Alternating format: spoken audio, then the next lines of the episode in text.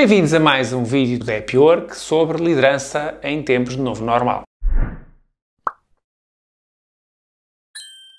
O meu nome é Manuel Alçada, sou responsável pela Work, uma empresa de consultoria e formação para liderança, serviço ao cliente e vendas. Hoje vamos falar da integração. Se durante este período inicial não teve outra hipótese não fazê-lo remotamente, agora, à medida que as coisas vão lentamente voltando ao normal, se é que se pode dizer assim, pode finalmente mudar um pouco a sua forma de integrar os colaboradores. Existirão situações muito excepcionais em que as pessoas trabalharão efetivamente totalmente à distância, mas na esmagadora maioria dos casos será uma situação híbrida em que uma parte do tempo, pelo menos, as pessoas trabalharão nas instalações da empresa. Nesse sentido, aquilo que eu defendo é que o período inicial de integração é fundamental que seja feito o mais possível presencialmente. Porquê? Porque a pessoa ainda não tem a cultura da empresa e a cultura da empresa consegue-se através da partilha, daquele pequeno contacto informal do dia a dia que não é possível fazer à distância. E, portanto, se está a integrar novos elementos, privilegie o contacto eh, presencial e eh, que aquele período inicial seja feito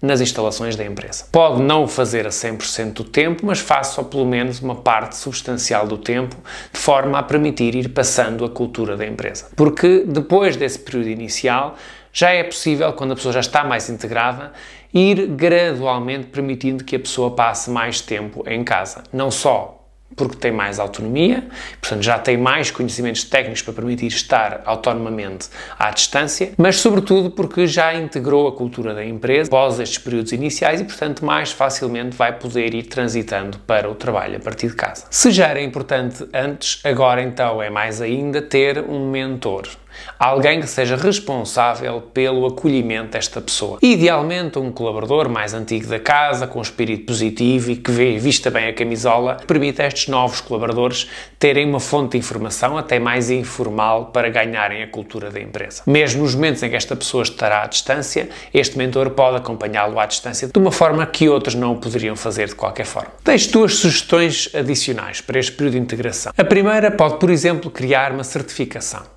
Ou seja, inclua um período de formação e de acolhimento inicial, após o qual, através de uma validação da chefia imediata, por exemplo, ou através de uma validação uh, de relatórios que tenha de trabalho efetuado, permita que esta pessoa, ao fim de determinado tempo, já possa começar a trabalhar a partir de casa. Pode criar um modelo de certificação de teletrabalho, por exemplo, ou dê-lhe outro nome qualquer, mais pomposo se quiser, em que, após um período inicial, sim senhor, estás preparado, podes ir para casa agora, no modelo que for combinado. Uma segunda sugestão, que é o envolvimento do CEO, ou pelo menos de elementos da administração, em momentos de integração de colaboradores. Isto é a forma das pessoas perceberem, mais do que nunca, que não foram simplesmente largados numa empresa, que a cara da empresa está com eles naquele momento inicial. O CEO, ou um elemento da administração, por exemplo, que transmita a missão e os valores da empresa de uma forma que só ele poderá transmitir. Se considerou este vídeo útil, peço-lhe que partilhe e já agora subscreva o nosso canal.